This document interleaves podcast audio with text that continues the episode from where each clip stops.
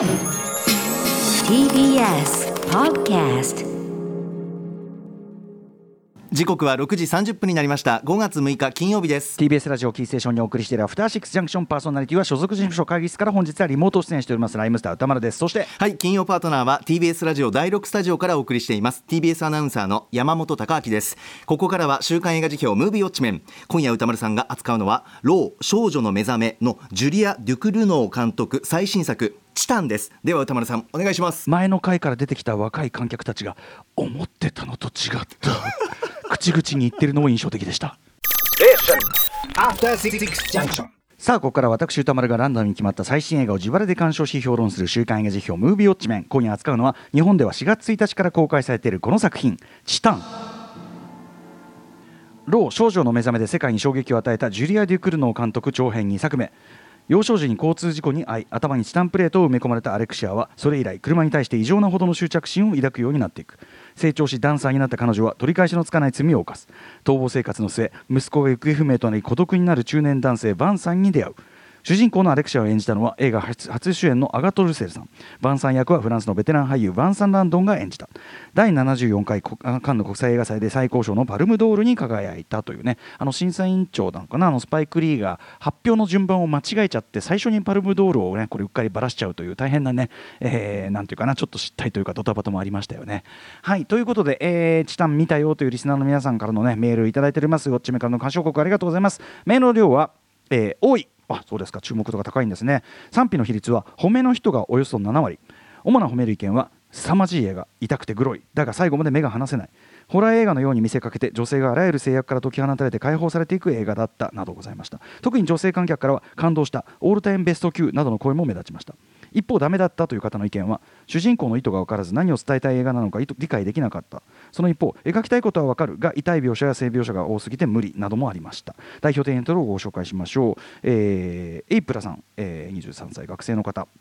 えー今回の、えーチタン現時点で今年ベストオールタイムベスト級に私の心に刺さりました。冒頭父親とのドライブシーンから、えー異性親子2人の関係性が妙にリアルでした。愛してほしいアレクシア愛しているが表現できず触れ合えない父親。事事故によってチタンを埋められ金金具をつけられたアレクシアはまるで茨の、えー茨の冠をかぶったイエス・キリストのようでした。あの聖書というかねそういうあの聖書とか神話のなんていうのオマージュというかなそういうのは前編にこう散りばめられている作品ですよね。成長したアレクシアがかんざしで殺人を犯すシーンが印象的。しかし意外にも2人しかかんざしで殺していません。かんざしは女性を表したのと同時に男性器の象徴として彼女に性的な関係を迫る男女2人に襲いかかっているようでした。まるでクロノデンバーグ監督作「ラビット!」を放出させました。そして、えー老いを恐れ愛したい男バンさんが登場。バンサン・ランドンの絶妙な表情は見事。懸垂ができず暴れるシーン切なさと狂気が入り混じっていて個人的に好きです。男と女の両性有生物と無生物の両性として変化していくアレクシア。赤の他人ながらも歩み寄っていく描写冒頭の展開から想像できないほどのヒューマンドラマでした。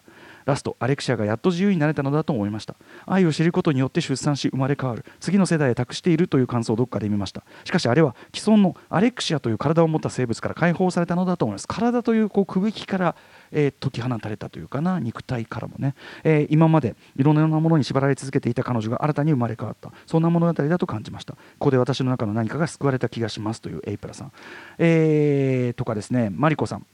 えー史上ベストだったからこそ生まれて初めてラジオにメールを寄せます。ありがとうございます、えー私たちは頭で認識していても、えー妊娠速度や老いをコントロールできません。そんな身体性を巧みに切り取り一方通行にしか生きられない私たちが、え私たちらしくあるとは何なのか、え尊むべきものとは何なのかを描き切り、え異物化した少女があらゆる典型や関係性を破壊し衰弱しつつある老婦が全部丸ごと受け入れていく行き着く最後は神々しさを覚えましたというような、えご意見だったりとか、え他の方もですね生涯ベストというふうに書かれている方特に女性のあの感想が本当に多かったです。ありがとうございます。一方ダメだったという方もご紹介しましょう。もつもつさんとても際どいショッキングな作品なのは確かですが個人的にはいまいちでした。自分には主人公の動機が曖昧に感じられて終始感情移入できませんでした。感情移入しづらいのはねこれ監督も認めてますけどね。あのそういうタイプの主人公だというふうに言ってますけど。序盤で事件を起こす描写から彼女がどう思って行動しているのかちんぷんかんぷん。語話的な描写や新手なセックスシーン疑似家族的な描写は良かったのですが物語の本筋でもある主人公が何をしたいのか何を求めているのか全く分からずもやもやしっぱなしでした。確かにそういう作品で面白いものもたくさんありますが、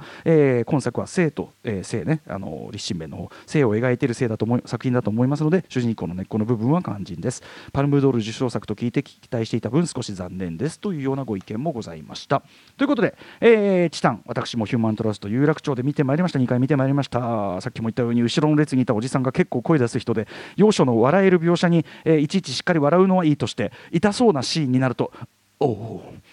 おおといちいちもだえるのが本当に面白くて、えー最高の映画体験でした。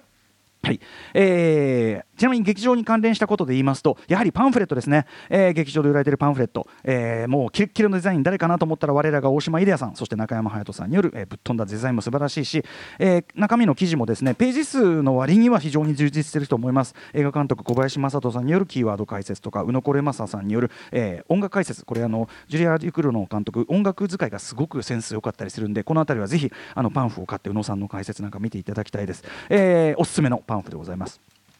とまでですねこれあのくしくも先週のハッチング負荷と同じくデビッド・クローネンバーグの影響を強く受けたヨーロッパの女性の新鋭監督の作品というところね通なんかある意味ちょっとくしくも通じますよね。どちらも肉体のグロテスクな変容とその新たな生物もしくは新たな人間の誕生までを描くという。ただし作品としてのアプローチとかあり方はむしろ対照的でハッチングとは、えー先週のハッチングは言ってみればアート映画的なテーマを、えーとことんジャンル映画的な、えーある種俗っぽい語り口でや、えー語ってみせるという作品だったのに対して本作「チタン」はもちろんね、あのカンヌ映画祭でパルムドール最高賞を取ってるぐらいですから作りとしては完全にアート映画のそれですよね、えーホラーとかのジャンル映画的なに扱ってもおかしくない題材をアート映画的に語っている、まあ、ハッチングとは逆のアプローチをしているという言い方もできるかと思います。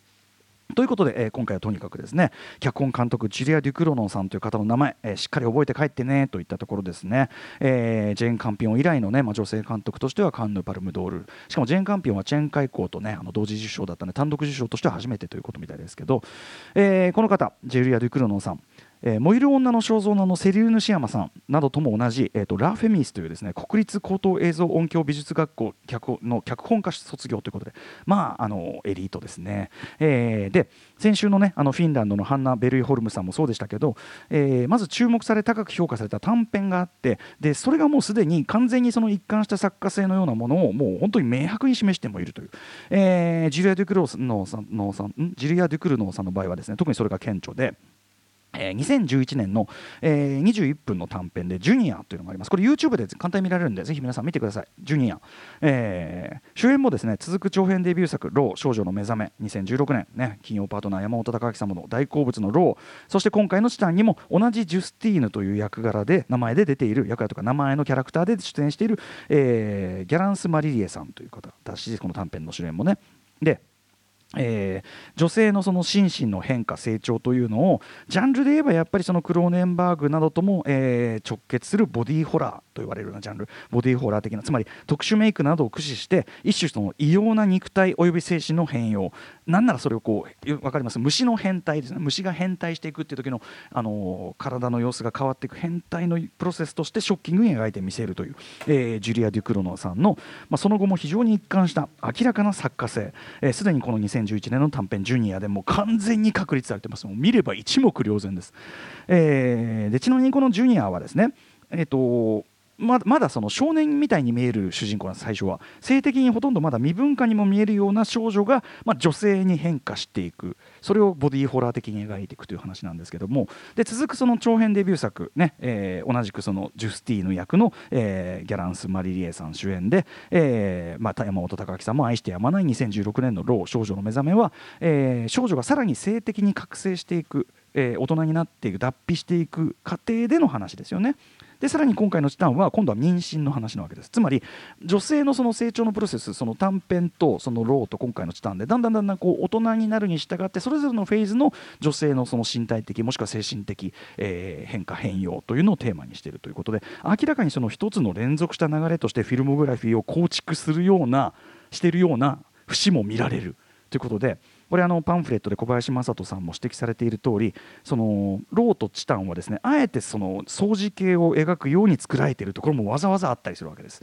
だったりするので、まあ、その意味ではこのジュリア・デュクロノンさんという作家の、えー全貌のようなものはですねまだまだこれから明らかになっていくかもしれない。例えばこの「チタン」っていうのの作品的位置づけも後から作品が増えていくに従ってあああれってこういう位置づけだよねっていうのがさらに広がっていく可能性もあるかもしれないという。だからまだまだ油断できない作家ですね。ちなみにこのジュリア・デュクロノンさんえー、とこの間にですね、まあ、早くもやっぱりアメリカから声がかかって、えー、エム・ナイト・シャラマン、ねえーと制作の制作組織のドラマ「サーバントターナー家の子守」アップル TV で見られますけども、えーのシーズン21話目2話目の監督にも抜擢されてますでですねこれ見ると例えば1話目の人形っていうエピソードとかはこれトビー・ケベルさんが、えー演じる役柄がですね手を焼くんですね自分で。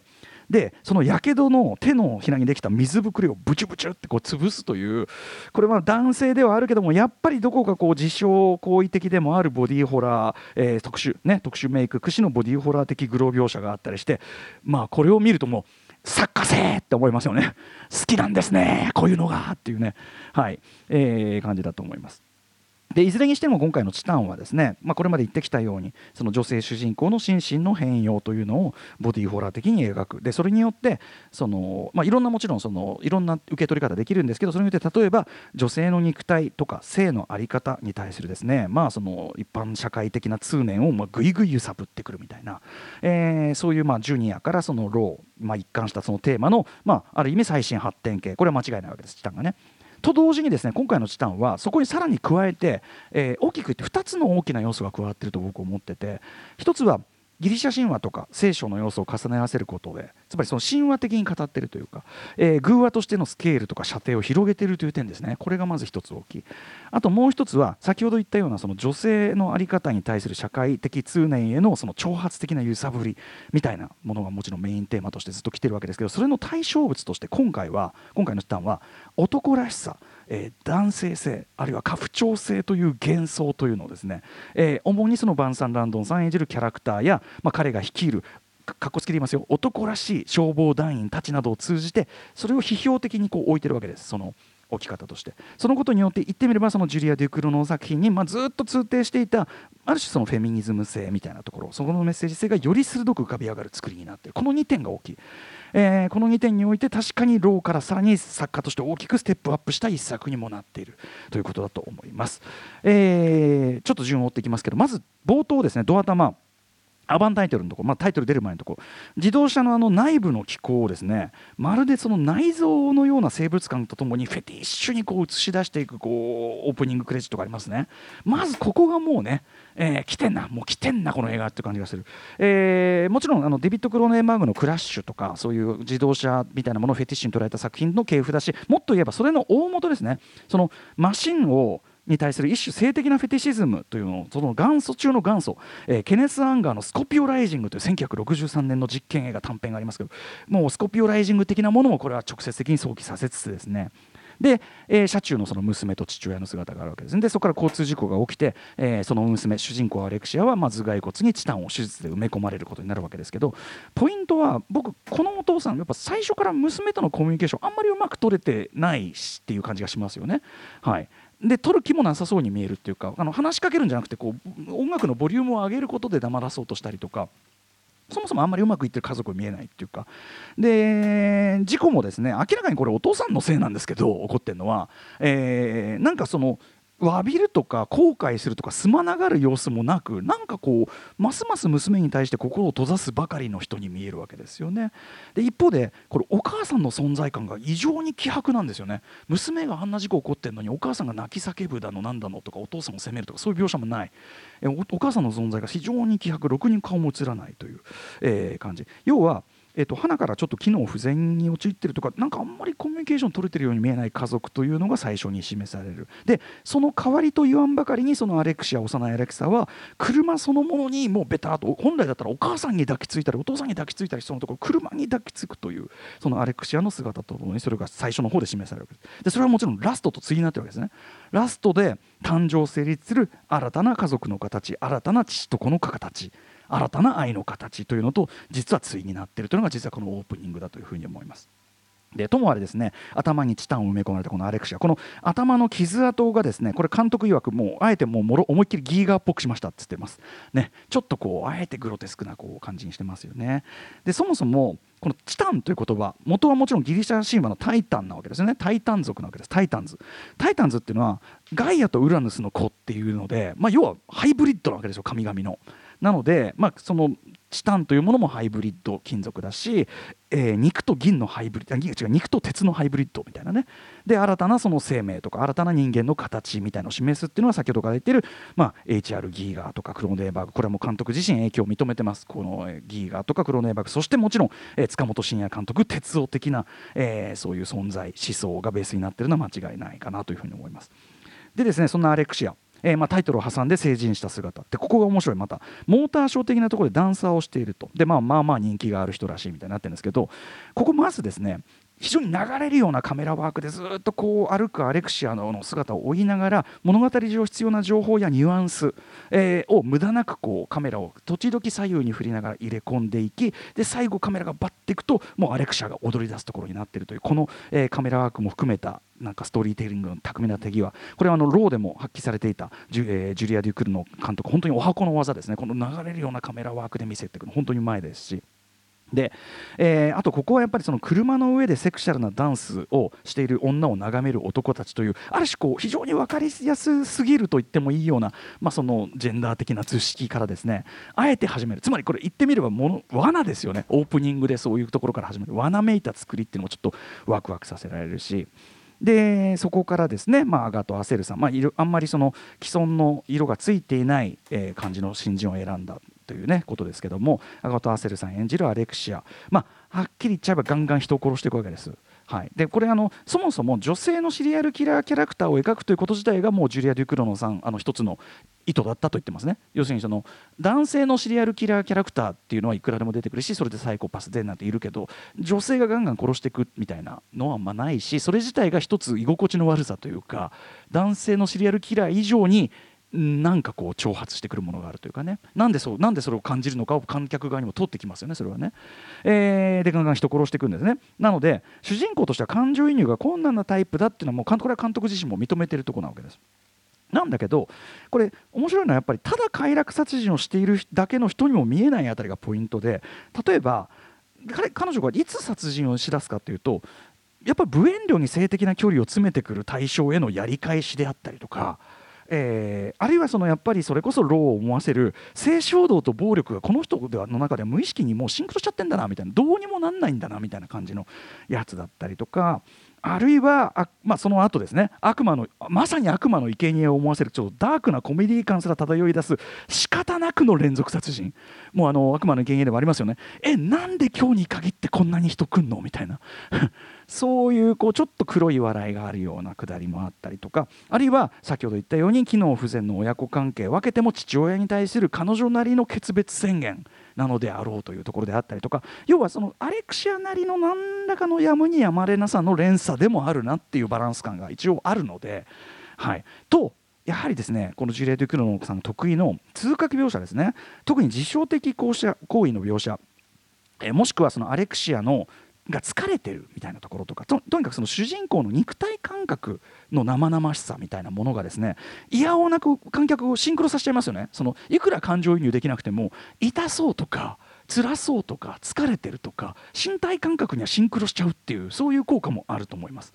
えーともあれそんなこんなで指名手配犯になったアレクシアが、まあ、今度後半ではガラリとその物語のトーンが変わってその子供を失った父親であるバンさんというキャラクターのもとに、まあ、息子を偽って身を寄せることになるわけですね。これ皆さんだから前半のバイオレントなイメージでバイオレントな映画バイオレントな映画って思うかもしれないけど後半は実は、まあ、もちろん自傷行為みたいなものありますけど後半は実は全然彼女暴力振るってないですから。っていうね。むしろ暴力的なのは、まあ、周りにいる男性たちですね。暴力の匂いをさしてるのは。で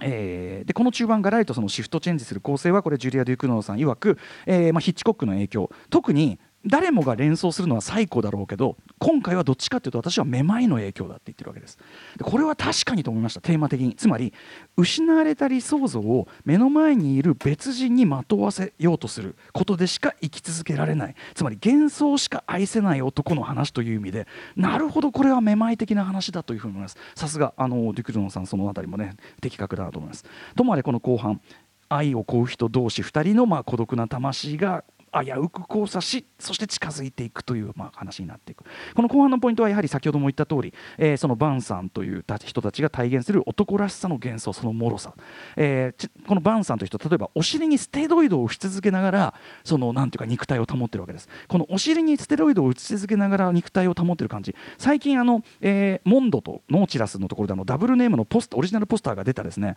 2011年のベルギー映画日本タイトル「闇を生きる男ブルヘッド」という映画がありまして私これをすごく直接的に連想しました。つまり痛々しいまでに男らしさにしがみ続ける主人公の姿というところで完全にこれあの闇を生きる男重なるなと思いました。デュクロの監督意識してるのかどうか分かりませんけどね、えー、ベルギー作品だから見ててもおかしくないと思いますけどね、えー、とかあとあのホモソーシャル集団の極みのようなあの消防団員たちのモッシュダンス大会ね。あれが一気にこうテンションが下がるあのくだり。まあおかしくもありやっぱりその男らし内心彼らもその男らしさというのが一つのロール演技でしかないことを分かっているというかいかに脆いものかっていうか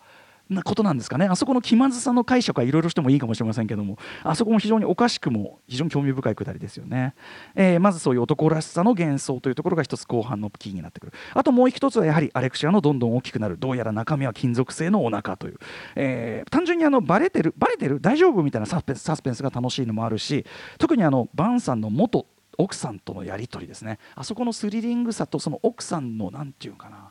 奥さんの見切りの鋭さというかあそこも非常に面白い場面でしたね。ちなみにですねこういうその妊娠をテーマとしたホラーっていうのも脈々と一応系譜ありまして、えー、ローズマリーの赤ちゃんとかマニトゥとかですね、まあ、クローネンバーグでもザ・ブルードザ・フライもそうですね、えー、いろいろあるんだけどただ本作「チタン」の結論はですねそのこれまでの妊娠ホラーのどれとも違いですね。言っちゃえば、まあ、クローネンバーグもその気はちょっとあるけど言っちゃえばこれ以上ないほどポジティブなんですよね。これ以上ないほどストレート直球。こういう家族がこういう愛がこういう生き方があってもいいじゃないか。それが唯一の居場所なのならばみたいな。そういうストレートな着地になっていく。なので、えっと、端的に言うとですね意外と後味は悪くないです。後味っていうかむしろそれをすごくハッピーエンドというふうに取る人いっぱいいてもおかしくないですしあの前半のなんかこう、まあ、人の人死にの度合いであるとか、えー、グロ描写というかなその通覚描写のエグさに対して後味はすごくストレートで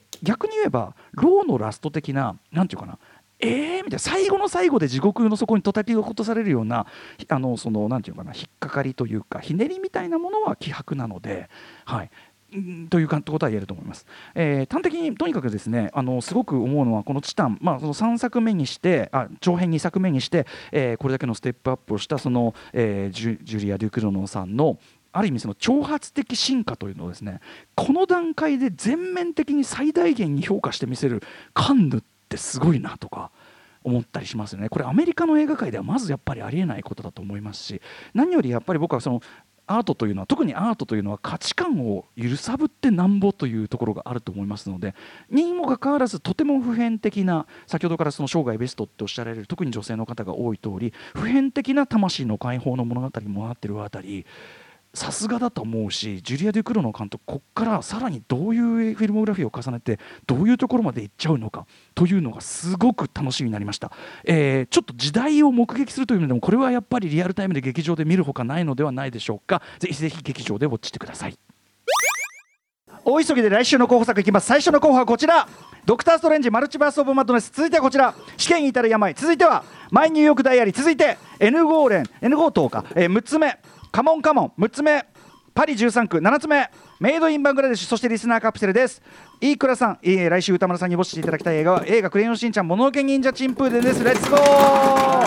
さああのウクライナ支援するんで2回ますからね2回ますから。最初が2番の死刑に至る病。はい、えー、死刑に至る見たい見たい見たいよ見たいよ。見たいよ。見たいのにプーチンが憎い。プーチンが憎い。はい、はい、えー、5, 5番カモンカモン。カモンカモンマイク・ミルズ。まあ行ってみましょうか。はい。お願いします。やったらべーはいということでもうカモンカモン見たという方の感想もカモンカモンでお待ちしております、えー評論してほしい映画も募集でしております。採用されれば、えー2000円を差し上げております。歌丸アートマーク TBS.CO.JP まで送ってくださいませ。以上週刊映画辞表ムービーウォッチメンのコーナーでした。After Six Junction.